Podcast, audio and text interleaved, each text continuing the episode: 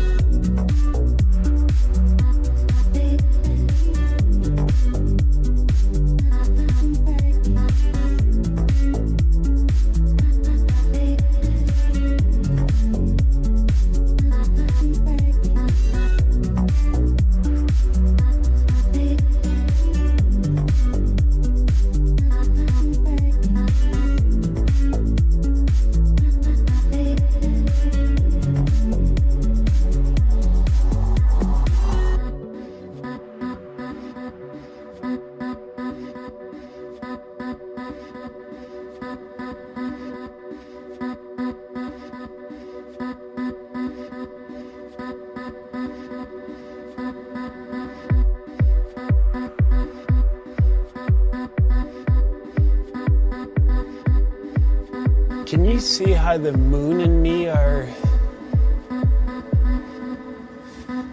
the same thing? Do you see that?